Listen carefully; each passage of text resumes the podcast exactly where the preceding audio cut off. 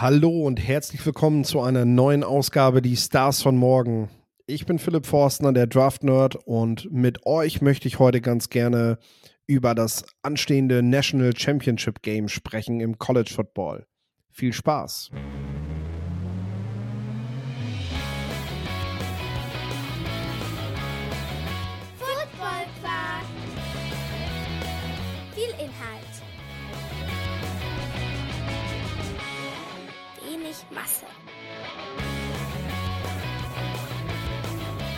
Ja, normalerweise begrüße ich an dieser Stelle Lorenz. Äh, der ist leider unpässlich, wie man so sagt.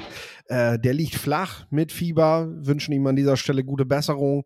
Ähm, ich bleibe mal beim Wir, weil ich euch ganz gerne mit ins Boot holen möchte. Vorab habe ich über die Social Media Kanäle einfach mal die Frage gestellt, was wollt ihr zum Natty, wie es so gerne heißt, wissen? Was möchtet ihr gerne zum Endspiel um die College-Meisterschaft wissen? damit ihr euch gut, gut auf das Spiel vorbereiten könnt, damit es nochmal ein bisschen mehr Spaß macht. Äh, obwohl ich ganz ehrlich sagen muss, also die Partie Washington Huskies gegen Michigan Wolverines, die verspricht schon so ziemlich viel Spannung und ziemlich viele interessante Stories, ohne dass wir großartig noch auf Spieler und Matchups eingehen können. Aber gerade die NFL-Fans, die am Ende der Saison nochmal in den College Football einschalten und sich sagen, hey, äh, das nehmen wir an dieser Stelle mit. Äh, gerade die Halbfinals und dann das Endspiel schauen wir uns gerne an. So ein bisschen die Verlängerung eines langen NFL-Football-Wochenendes, über das wir bereits äh, in äh, Football Quark in unserer letzten Ausgabe gesprochen haben, als wir über die verschiedenen Playoff-Szenarien gesprochen haben.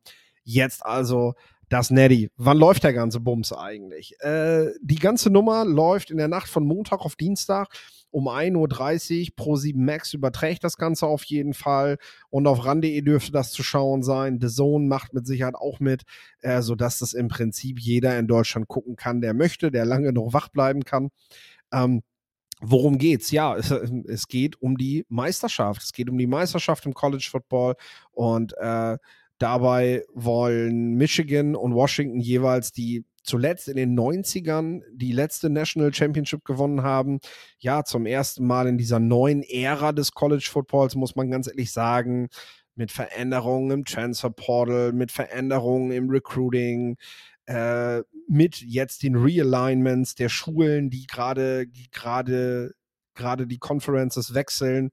Nächstes Jahr spielen Washington und Michigan zum Beispiel in derselben Conference. Ähm, ja, die da jetzt zum ersten Mal den Titel holen wollen. Ne? Wenn ihr dazu auch mal ein bisschen mehr wissen wollt, hört einfach auch mal in die, in die weiteren Folgen rein, die Stars von morgen, äh, jede Woche neu und äh, wir äh, sprechen dabei eben über den College Football und ab jetzt dranbleiben, denn ab jetzt besprechen wir den Draft. Also äh, jetzt in den nächsten Wochen bis Ende April werden Lorenz, der ist äh, Scouting Director der Frankfurt Galaxy und ich äh, arbeite für RTL als ja, Scout, wenn, wenn man so will, ähm, als derjenige, der dort die Spiele vorbereitet mit den Vorschaumappen, für die, die uns noch nicht kennen. Äh, also ich bereite dort die Spiele für die NFL vor und ähm, schaue mir dafür vorab die NFL-Teams an, die Spieler, die dort mitspielen und suche mir Tendenzen und so weiter raus. Äh, ja, wir möchten euch ganz gerne Richtung Draft äh, gut vorbereiten, haben das in den letzten Jahren auch schon getan und freuen uns da natürlich schon mega drauf. Lorenz ist auch garantiert nächste Woche wieder fit. So, aber jetzt wollen wir schauen. Äh, Washington mit dem ersten Titel nach 32 Jahren, Michigan mit dem ersten Titel nach 26 Jahren. Wer hat denn eigentlich, wenn es im Energy Stadium der Houston Texans dann zum Kickoff kommt, vor? Äh, ich glaube, etwas über 70.000 gehen rein. Ähm, etwas über 70.000 Zuschauer. Äh, wer, äh, wer hat da eigentlich die Nase vorn? Und ähm, ja, Laut den Wettanbietern sind das die Michigan Wolverines mit äh, kleinem Vorsprung, sind auch an 1 gerankt, während Washington eben an 2 gerankt ist, äh, haben halt noch ein bisschen eine überzeugendere Saison gespielt, aber eigentlich sind beide ungeschlagen, gehen sie in dieses Spiel. Ein Team wird am Ende eben weiterhin siegreich in der Saison bleiben. Äh, ja, ich würde sagen, an der Stelle schauen wir doch mal auf die Fragen, die ihr gestellt habt. Ja, und das ist eigentlich schon die beste Frage von Damien. Damien fragt, welche Spieler im Championship siehst du in der NFL und welche davon, wenn überhaupt, siehst du in der ersten Runde? ich kürze das mal ab, weil im Prinzip jeder Spieler, der in einem National Championship Game bei diesen beiden großen Colleges auf dem Feld steht, hat eine realistische Chance darauf, irgendwann mal in der NFL zu spielen. Ähm, und da gehe ich auch gleich auf zwei Spieler ein. Wir haben nämlich mit ähm, Maurice Himes auf der einen Seite einen Edge Defender für die Washington Huskies, der noch nicht in die National Football League gehen wird, also der sicherlich noch ein Jahr länger am College bleiben wird, der aktuell hauptsächlich, das muss man zugegebenerweise sagen, in den Special Teams aktiv ist ähm, und weniger auf dem Feld steht, wenn die Defense auch auf, auf dem Feld ist, der aber auch dort schon seine Plays gemacht hat. Und ähm, wir werden sehen, ob er das auch, ob er das auch im nächsten Spiel machen darf. Auf jeden Fall ist er ein Spieler, ähm, ich suche mal kurz seine Rückennummer raus, dass ihr das seht. Äh, Maurice Heims. Maurice Heims trägt die Nummer 45 und äh, wie gesagt, wird hauptsächlich eben in den Special Teams eingesetzt. Wen wir noch dabei haben auf Seiten von Michigan, das ist Marlin Klein. Marlin Klein spielt Tight End bei den Michigan Wolverines. Der ist tatsächlich Redshirt Freshman, also auch noch relativ am Anfang seiner College-Karriere, äh, könnte jetzt aber zukünftig Spieler wie AJ Barner beerben, die als Seniors jetzt in die National Football League gehen. Äh, und ähm, ein sehr athletischer Titan, der eventuell auch bei bestimmten Plays schon mal zu sehen sein wird, der aber auch noch eine ganze Menge lernen muss. Und ähm, ja, müsste einfach mal die Augen für euch auch offen halten, falls euch das so interessiert. Der trägt die Nummer 17. So, dann wollen wir aber eben auf die, ja, auf die Top Prospects dieses Spiel eingehen. Und ähm, hier haben wir zuallererst, möchte ich sagen, bei den Washington Huskies Rome Odunze, der Wide Receiver, äh, 6 Fuß 3 groß, 215 Pfund. Er ist groß, hat aber auch eine gewisse Armlänge. Er ist sehr muskulös gebaut und ähm, ja, schlägt Defensive Backs einfach ähm, sehr konstant. Also sein Quarterback, über den wir gleich auch noch kurz sprechen werden, Michael Panix, wird ihn sicherlich öfter im Spiel finden und auch anwerfen. Äh, was ihn ausmacht, ist äh, vor allem, dass er, dass er ja einen, einen hohen Speed mit einer sehr hohen Beweglichkeit verknüpft für einen Spieler seiner Größe und dass er in der Lage ist, nicht nur von der Athletik zu leben, sondern auch schon sehr gut gelernt hat, wo sind die Schnittstellen der Defense, wo kann ich mich in die Zonen setzen, dass ich äh, genau zwischen die beiden Spieler lande, ne, damit ich catchen kann und danach für Yards nach dem Catch sorgen kann. Das erinnert sehr an äh, CD Lamb in seiner College-Zeit. Der hat dann in Dallas erst noch ein bisschen gebraucht, bis er dann wirklich richtig durchgestartet ist. Aber CD Lamb aktuell einer der besten drei Receiver der NFL vielleicht. Und ähm, Romo Donze kann das. Also kann tatsächlich ein ganz besonderer Receiver in der NFL werden. Ich weiß, alle reden über Marvin Harrison und das auch zu Recht. Aber danach sollten wir über Romo Donze sprechen. Der ist in vielen anderen Jahren der beste Receiver seines Jahrgangs. Troy Fautanu, äh, der Offensive Lineman der Washington Huskies. Die Huskies gerade mit der besten Offensive Line des Landes prämiert. Das ist auch so ein interessantes Matchup schon mal. Michigan hatte die letzten beiden Jahre die beste Offensive Line des Landes. Washington dieses Jahr. Ehrlich gesagt muss man sagen, Michigan steht dem jetzt nicht wirklich in was nach, wenn es um die Offensive Line geht. Man hat wahrscheinlich einfach gesagt, naja gut, wenn die beiden eh gleich auf sind, dann können wir auch ein neues Team wählen und haben nicht drei Jahre in Folge Michigan. Ähm, Fortanu spielt Left Tackle in Washington, wichtige Position in dieser Offensive Line. Ehrlich gesagt sehe ich ihn in der NFL eher, eher auf Guard, weiter innen.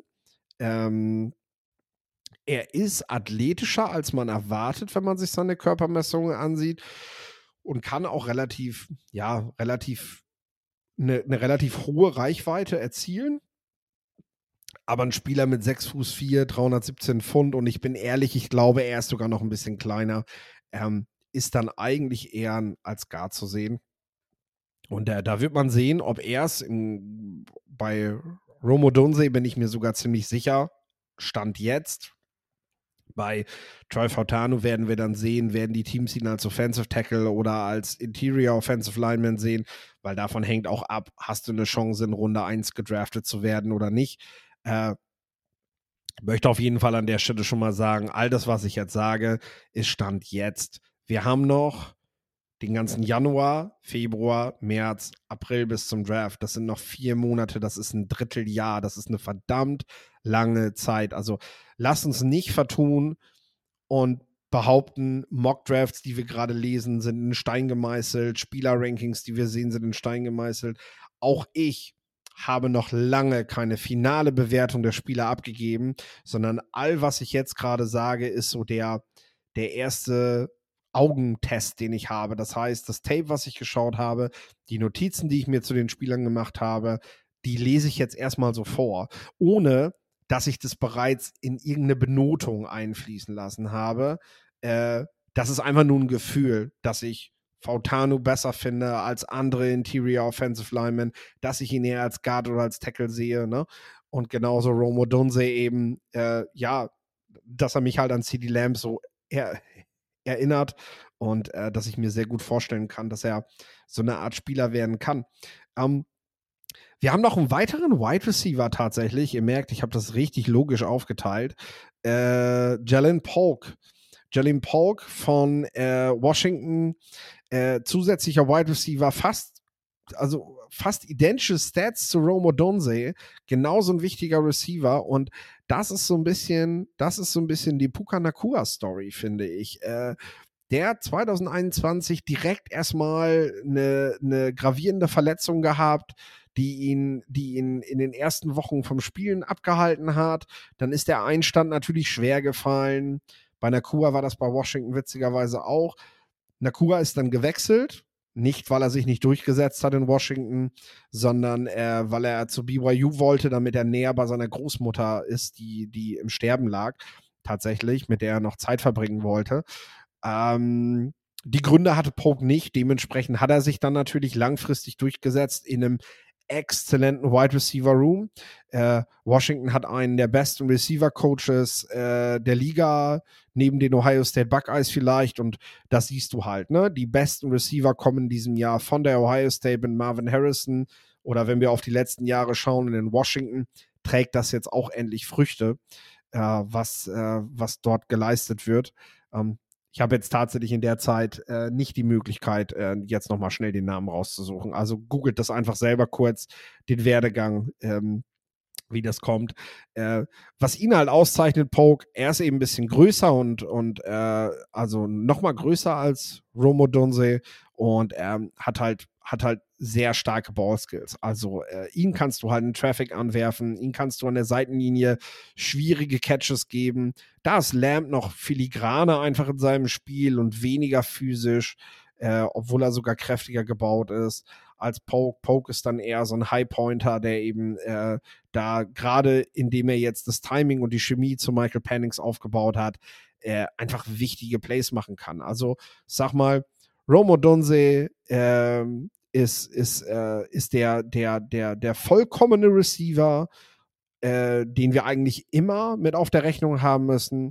Und Poke wird immer wichtiger, je näher wir an Third Downs und Long kommen, je näher wir an die Red Zone kommen, zum Touchdown, dann ist Poke der Mann, äh, der, der für Washington dann was reißen soll äh, ja, ein absoluter Überflieger, wo ich mir sicher bin, dass der in den Rankings noch steigen wird die nächsten Wochen. Das ist Braylon Trice, der Edge Rusher von Michigan, äh, von Washington. Äh, der hat letzte Woche gegen Texas im Halbfinale hat er die beiden Sacks gegen Quinn Ewers gemacht und hat immer wieder dafür gesorgt, die Longhorns aus dem Rhythmus zu bringen und hat es eben auch geschafft. Ihm ist das gelungen und das wird auch im Championship Game seine Aufgabe sein. Ähm, er ist von den Zahlen, die er gebracht hat in den letzten Jahren am College und von seiner Spielweise her, finde ich sehr gut vergleichbar mit den beiden Bosa-Brüdern. Ähm, da gehört er so hin in die Kategorie. Sicherlich noch nicht ganz das Fund, wenn es um, um äh, ähm, Run-Defense geht, wie die beiden Bosas, aber eben auch diese Allrounder-Qualität im Pass-Rush. Also die Bosa-Brüder sind ja auch bekannt dafür, dass sie eigentlich in jedem Spiel Action machen, äh, dass sie sich eigentlich von keiner Art Tackle aus dem Spiel nehmen lassen, weil sie so verschiedene Wege haben. Technik, Power oder und auch Speed, äh, mit dem sie halt Gegner schlagen können. Äh, Chase Young passt, glaube ich, auch noch in die Kategorie mit rein. Ähm, das sind so diese, diese Art von Pass-Rushern, die wir, die wir, die wir jetzt in den letzten Jahren bekommen haben in der NFL und Brain Trice, finde ich, passt in die Kategorie. Ob er so ganz die Qualität der Bosas hat, naja, sagen wir mal ehrlich, äh, dann würden wir wahrscheinlich jetzt aktuell von einem Top-3-Pick schon reden. Da taucht Braden Trice in der Diskussion nie auf. Deswegen müssen wir da, glaube ich, Abstriche machen. Aber ein Spieler, den wir für die erste Runde unbedingt auf dem Zettel haben müssen. Ich glaube, wenn NFL-Teams sich mit Tape näher beschäftigen und wenn sie vor allem auch sehen, äh, was er jetzt im Halbfinale und auch vielleicht dann äh, im National Championship Game reißen wird gegen eine exzellente Offensive Line. Und er hat auch gegen Texas gegen sehr gute Tackles gespielt. Ähm, dann glaube ich, äh, wird, man, wird man noch mehr von ihm reden. Ähm, ja, und dann kommen wir schon zum letzten Spieler der Washington Huskies, Michael Penix Jr. Ich habe ihn schon erwähnt, der Quarterback, der fast Heisman geworden ist, äh, schwere Verletzungen bereits in seiner College-Zeit hatte, was auch tatsächlich seine Bewertung für den Draft schmälert. Also wir können aktuell überhaupt nicht sagen, ob Michael Penix ein Erstrundenpick ist oder vielleicht sogar ein Tag-3-Pick, weil die Medicals, die beim Combine dann stattfinden, die entscheiden darüber letztendlich, welche medizinischen Berichte bekommen die Teams und ähm, was geht mit ihm. Ich sag mal zum Beispiel, äh, wenn die Minnesota Vikings nächstes Jahr einen reinen Pocket-Passer haben wollen. Einen sicheren Quarterback, der sehr genau spielt, der sehr gut durch die Pocket navigiert, der sehr selbstsicher ist. So, so, so, so, so die Kategorie CJ Stroud aus dem letzten Jahr. Äh, dann ist Michael Penix ein Name, mit dem die Vikings sich beschäftigen, weil aktuell ist ja Kirk Cousins Free Agent. Man weiß ja noch nicht, wie es weitergeht, gerade mit seiner Verletzung. Das Ding ist aber, genau das. Die haben jetzt gerade, und deswegen nehme ich die Vikings halt als Beispiel, die haben jetzt gerade einen Quarterback, der gerade eine schwere Verletzung hat, vorher aber immer durchgespielt hat. Und die Vikings wissen, wie viel sie an Kirk Cousins hatten, dass er so lange verletzungsfrei geblieben ist. Holst du jetzt einen Quarterback, der genau das Gegenteil ist, der so viele Verletzungen schon in seiner Karriere hatte, wo du nicht weißt, kann der überhaupt eine NFL-Saison durchspielen? denn die geht ja noch mal ein paar Wochen länger als eine College-Saison und das Spiel selbst ist auch noch mal eine Spur härter. Also ja, da darf, darf man skeptisch sein und äh, das muss, müssen wir tatsächlich erstmal im Auge behalten. Wie gesagt, ich habe schon gesagt, was er gut kann. Ich finde, dass er auch außerhalb der Pocket, außerhalb der Struktur letzte Woche nochmal gezeigt hat, dass er was drauf hat, dass er besser sein kann. Also auch da passt so ein bisschen der Vergleich zu Stroud, weil äh, Stroud hat man auch immer nachgesagt, ja, der kann nur, wenn der eine saubere Pocket hat, wenn der clean spielen kann, dann ist der richtig, richtig gut. Aber außerhalb der Struktur kann der halt gar nicht. Das Ding war nur, Stroud musste das bis zum College-Halbfinale gegen Georgia nicht machen. Hat das dann gegen Georgia gezeigt. Und siehe da, heute in der National Football League, er kann es auch. Bei Michael Penix ist es ähnlich. Innerhalb der Saison musste er das eigentlich nie abrufen. Gegen Texas musste er, hat es gezeigt. Gegen Michigan wird er, denke ich, auch müssen. Und wenn er es nochmal zeigt, dann hat er im Gegensatz zu Stroud sogar zwei Spieler. Also, äh, wenn die Medicals beruhigend sind, ich glaube es gerade nicht, äh, dann wird Michael Pennings wesentlich höher gedraftet, als das momentan noch der Fall ist. Ich bin ein Fan von ihm, man merkt äh, Lawrence ist da etwas skeptischer, glaube ich, wenn ich das noch richtig in Erinnerung habe. Aber ja, was weiß der schon? der kann sich gerade nicht wehren. so. Ähm, Wechseln wir den Ball, wechseln wir zu Michigan. Ähm, Michigan hat auch sehr, sehr viel Talent.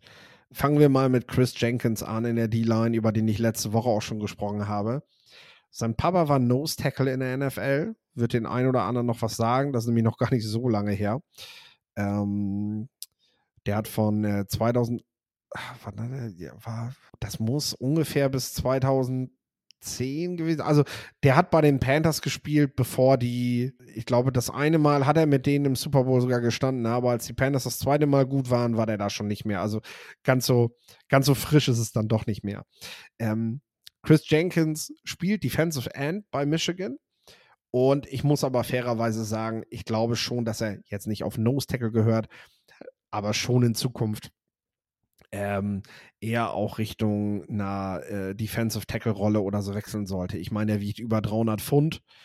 Der ist aber ein bisschen kleiner für einen Spieler, der über 300 Pfund wiegt und von außen als Pass Rusher aktiv sein sollte. Ähm, sehr explosiver erster Schritt. Das, was du eben auch Interior haben willst, was du nicht unbedingt nur außen können musst. Ne?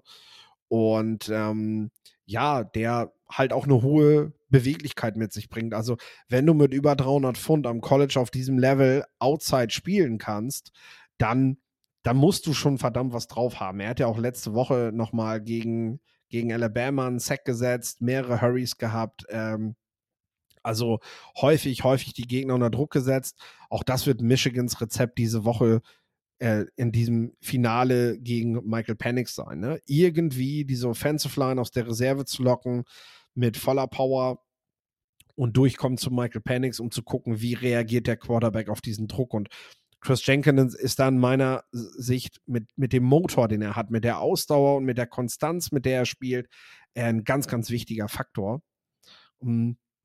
Und auf der offensiven Seite sprechen wir als allererstes von Quarterback JJ McCarthy. Ich muss ehrlich sagen, ich kann den Hype um ihn, First Round Grade und, und wir wollen ihn in den Top 5 sehen und so. Ich kann ihn nicht nachvollziehen. Er hat gegen Alabama direkt im ersten Spiel zu Glück, dass der Spieler bereits außerhalb des Feldes stand, als er die Interception äh, gefangen hat oder wieder reingekommen ist, vielmehr. Ähm, er, hat er hat tatsächlich Pässe in wichtigen Situationen klar vorbeigeworfen. Das waren keine schweren Bälle. Das waren Pässe über sechs, sieben Yards, nicht an die Seitenlinie, sondern so ins Halbzentrum. Und, und äh, das ist etwas, was er besser machen muss, wenn er in der, in der NFL irgendwann starten will. Er ist auch noch verdammt jung. Ich weiß gar nicht, ob er überhaupt schon gehen muss in die NFL. Aber klar, wenn er jetzt diesen Hype kriegt, wenn es heißt, äh, du, du gehst erste Runde und äh, die Teams, die interessieren sich für dich, ja, dann musst du es wahrscheinlich probieren. Vor allem, weil du ja noch gar nicht weißt, ob Jim Harbaugh nächstes Jahr überhaupt noch dein Coach ist. Also in Michigan könnte, könnte es sehr viele Veränderungen geben und dann, ja, sei an McCarthys Stelle lieber vor der Zeit, als dass du plötzlich hin, hinterherhängst, äh, nächstes Jahr eine schwächere Saison als dieses Jahr spielst und plötzlich ist deine First-Round-Bewertung halt weg, ne? Ich finde aber, er sollte noch lernen. Es gibt einfach zu viele Lücken noch in seinem Spiel, zu viele Unsicherheiten. Ja, dieser Drive vier Minuten vor Schluss gegen Alabama war ziemlich cool. Also, wenn er solche Highlights, solche Highlight-Drives kontinuierlich abrufen kann und er hatte jetzt auch noch ein Spiel die Möglichkeit, ich habe das CJ Stroud-Beispiel genannt, ähm, indem du einfach nochmal für Furore sorgen kannst, dann dann, äh, dann gebe ich ihm das. Ne? Und dann bin ich auch der Letzte, der sagt, äh, äh, nein, ich halte an meiner Bewertung fest, weil, wie gesagt, ich habe noch gar keine Bewertung gemacht. Ähm, keine endgültige. McCarthy ist auf jeden Fall mobiler als Michael Penix. Auch das ist eine Option, die Michigan in diesem Spiel hat. Ich finde, er sollte alles, was er hat, mit in die Waagschale legen, ähm, wenn er dieses Spiel gewinnen will. Und ähm, dann werden wir sehen, ob es am Ende für ihn reichen wird, ähm, ob er ja, ob er mit seinem wirklich starken Armtalent ähm, starken Arm vor allem, ne, auch die Genauigkeit auf den Platz bringen kann, die es halt in so einem Spiel braucht. Er hat das Glück, er spielt gegen eine schwächere Defense als gegen Alabama. Es sollte ihm leichter fallen.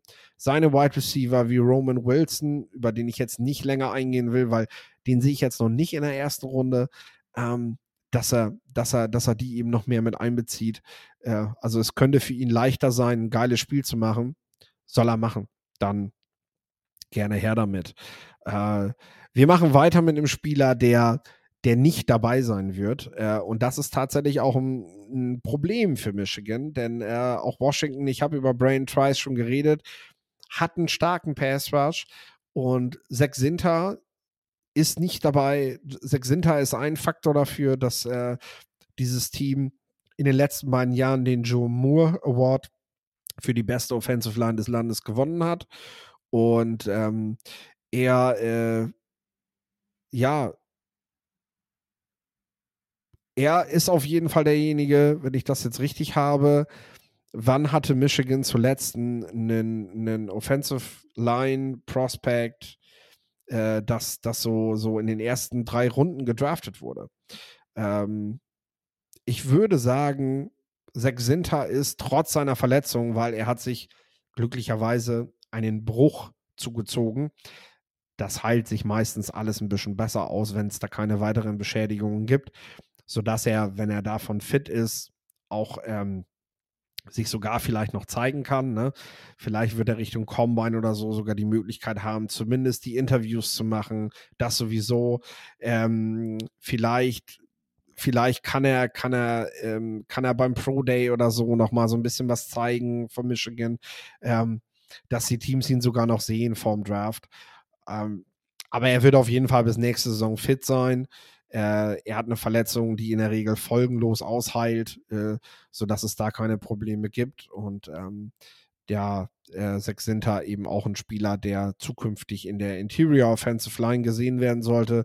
Wie gesagt, gerade mit der Verletzung dann schwierig zu sagen, hat er das Zeug dazu, ähm, hat er das Zeug dazu, in Runde 1 gedraftet zu werden. Das ist bei den Spielern, die weiter innen stehen in der, in der O-Line halt immer immer kritisch. Ne? Da gibt es wenige, die sich da wirklich durchsetzen, meistens dann aber auch zu Recht ziemlich gute Leute. Ja, und zum Abschluss zwei Spieler, die für mich so das Zünglein an, an der Waage sein können in diesem Spiel. Ähm, wir haben sehr, sehr starke Running Backs auf Seiten von Michigan. Washington kommt viel weniger über den Lauf.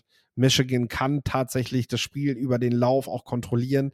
Das geht auch am College. Das ist nichts, was, was jetzt, äh, wo jetzt Leute wieder sagen, ja, aber Laufspiel ist nicht so. Es ist College, es ist nicht die NFL. Und äh, im College kannst du gegen das passende Team auch einfach mal 5, 6 Yards pro Lauf hinlegen. Äh, und dann kriegst du den Lauf eben nicht gestoppt. Und ähm, Michigan hat das in diesem Jahr gegen die Ohio State Buckeyes und gegen die Penn State Nittany Lions bereits bewiesen, dass sie gar nicht so oft den Ball werfen müssen, wenn sie gegen gerade ein Team, was, was über wie die Buckeyes, was auch über die Feuerkraft offensiv kommen will, ähm, dass sie darüber halt einfach über den Ballbesitz das Spiel so lange kontrollieren, bis sie den Gegner zermürbt haben. Und äh, das macht Michigan mit zwei Running Backs, die ich nicht in der ersten Runde sehe, keine Sorge. Aber mit Black Corum, der damals fast bei den Ohio State Buckeyes gelandet wäre. Und äh, wie ich finde, ist er ja bei seiner Körpergröße einfach ähm, einfach eine, eine, eine, eine, Human Cannonball, wie man so sagt. 5 Fuß 8, 210 Pfund, äh, ist ähm, ähm, ja mit einem sehr, sehr tiefen Körperschwerpunkt ausgestattet und äh, sehr, sehr schwer zu Boden zu ringen und beschleunigt auch sehr hoch aus dem Backfield heraus. Das hat er tatsächlich gemeinsam mit seinem Teamkollegen Donovan Edwards, der aber wesentlich leichtfüßiger daherkommt, mehr der Running Back ist, der auch nach außen geht, ähm, der, der schnell eben erstmal die Spurz nach außen setzt, um dann mit einem Cut nach innen zu schießen. Ähm, das ist dann eher seine Aufgabe und der auch wesentlich öfter im Receiving Game eingesetzt wird, also der wesentlich häufiger dann auch ähm, Bälle, kurze Bälle von JJ McCarthy fängt. Und ähm, beide eben dafür bekannt, ja, hohe, hohe Raumgewinne zu erzielen, äh, schwer getackelt zu werden.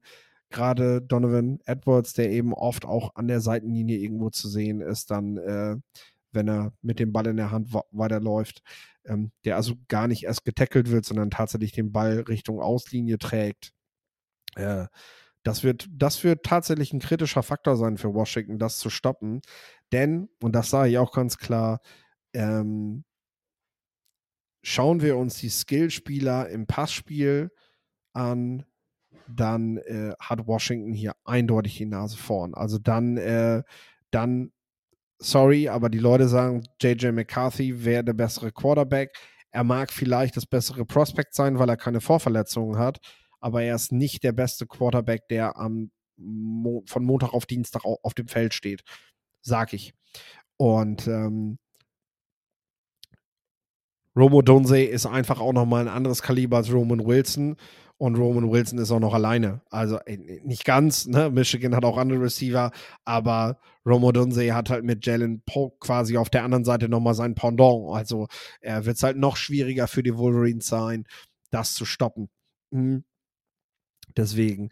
Ähm, und äh, beim Coaching ja, da gebe ich Jim Harbour den Punkt. Ich meine, er ist einfach erfahrener als äh, Kevin de Boer.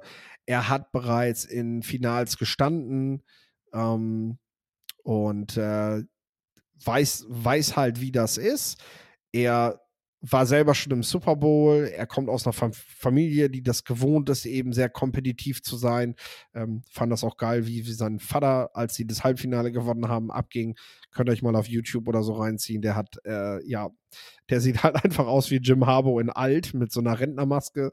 Und äh, der, äh, der ist, der ist richtig abgegangen. Mit seiner Frau zusammen übrigens auch. Also die haben beide richtig, richtig Spaß gehabt und ähm, ähm, ja, Jim Harbaugh auf jeden Fall an der Stelle äh, das, das Fund an, an Erfahrung, was ein Kevin De Boer nicht haben kann. Und auch das Team ist erfahrener im Umgang mit solchen Situationen. Michigan spielt halt jedes Jahr ein Endspiel gegen die Ohio State Buckeyes. Und das ist ein Endspiel. Das ist ein Rivalry-Game. Das ist aber auch ein Endspiel. Und die Spieler sind dabei. Michigan war die letzten beiden Jahre im Playoff-Halbfinale. Sie haben verloren, aber sie haben auch Erfahrungen gesammelt, die sie jetzt weiterhelfen.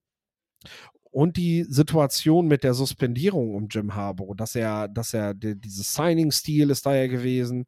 Ähm, da ist ja Schmuh betrieben worden von Michigan. So ganz nachgewiesen haben sie das bis heute noch nicht. Äh, aber tatsächlich ist ja so, dass, äh, dass er dafür drei Spiele gesperrt wurde und das hat die Mannschaft einfach nochmal viel enger zusammenrücken lassen. Auch das ist ein Moment, der kann nochmal geweckt werden in dem Finale, indem man einfach schaut, äh, hey, wenn wir gerade mit zwei Scores zurücklegen, wenn es nicht gut läuft, dann können wir uns zurückerinnern an diesen, an diesen Moment, als wir im Lockerroom saßen, als wir einen Tiefpunkt hatten ähm, und uns zusammengerauft haben und dann eben Penn State und Ohio State beide weggehauen haben.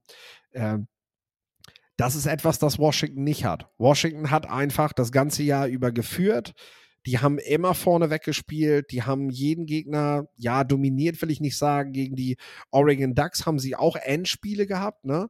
Aber sie waren in den letzten Jahren nicht in den Playoffs und äh, haben eben auch in den letzten Jahren nicht, äh, nicht ähm, ja, diese Wettkampfhärte gehabt.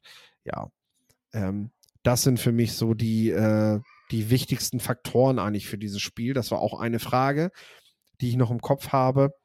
Und ähm, ja, das ist es dann im Endeffekt auch gewesen. Also ich hoffe, ich habe euch jetzt mal eingestimmt, äh, habe euch die wichtigsten Spieler genannt, die wichtigsten Kriterien, wie ich finde, die für den Ausgang des Spiels äh, dastehen. Ich gebe jetzt gleich noch einen Tipp ab, was ich glaube, wie es ausgeht. Ich habe am letzte Woche habe ich beide Halbfinals auf jeden Fall richtig gelegen.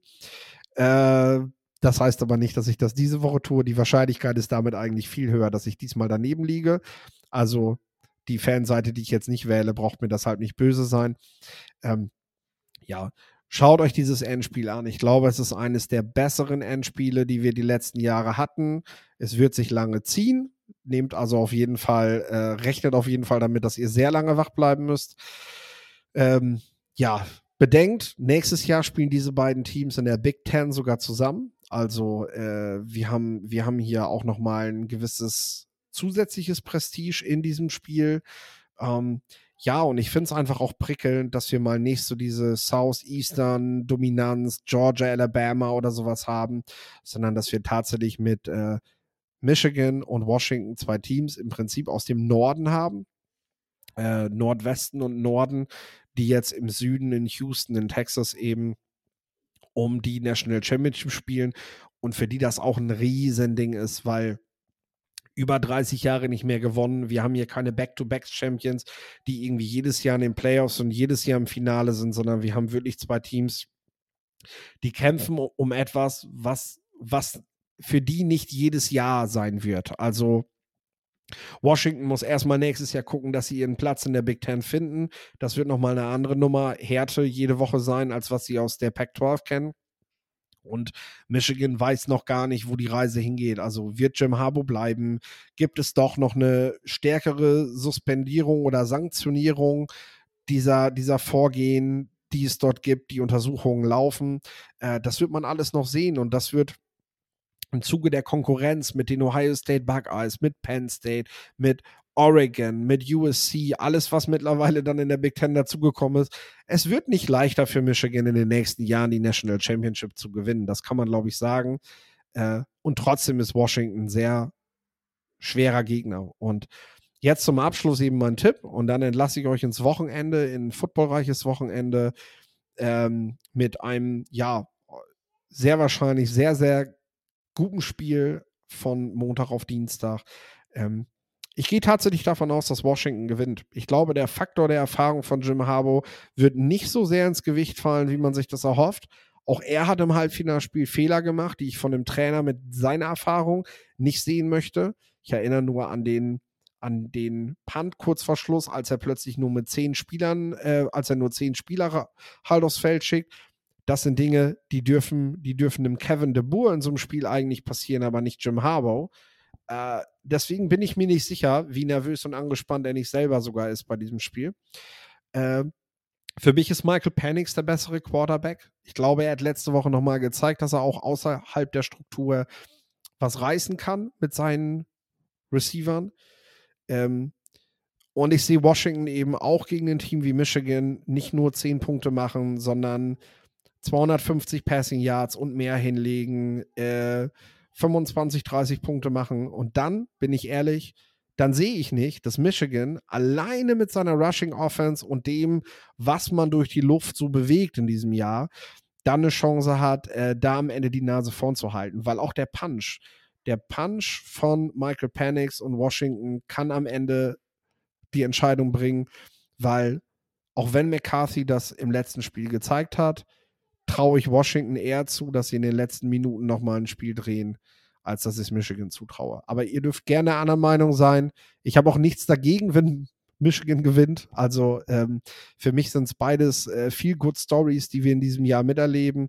Ähm, Washington, schönen Gruß auch an alle Seahawks-Fans, die wahrscheinlich dann auch vor den TV-Geräten sitzen hier in Deutschland, weil ähm, das ist ja nun mal das Team aus Seattle und viele Seahawkers da draußen, weiß ich, äh, feiern, feiern auch für Washington und der Jim Harbour als ehemaliger Head Coach der San Francisco 49ers, ja, ist da praktisch genau das Gegenexemplar. Also äh, vielleicht äh, können sich, können sich viele, viele Fans von der Goldküste für das Team der Wolverines begeistern. Ähm, Tom Brady kam ja auch aus der Gegend da und hat später für Michigan gespielt. Ähm, ja, und über die Big Ten-Region brauchen wir da gar nicht reden. Also, ja, ich äh, ja, verabschiede mich dann ins Wochenende und äh, wünsche euch ein schönes Wochenende. Ähm, zum Spiel könnt ihr auf jeden Fall auf unseren Social Media Kanälen ein bisschen was erfahren. Ich werde auf jeden Fall darüber twittern, exen oder was auch immer. Äh, und äh, ja, dann macht's gut. Auf dann. Ciao.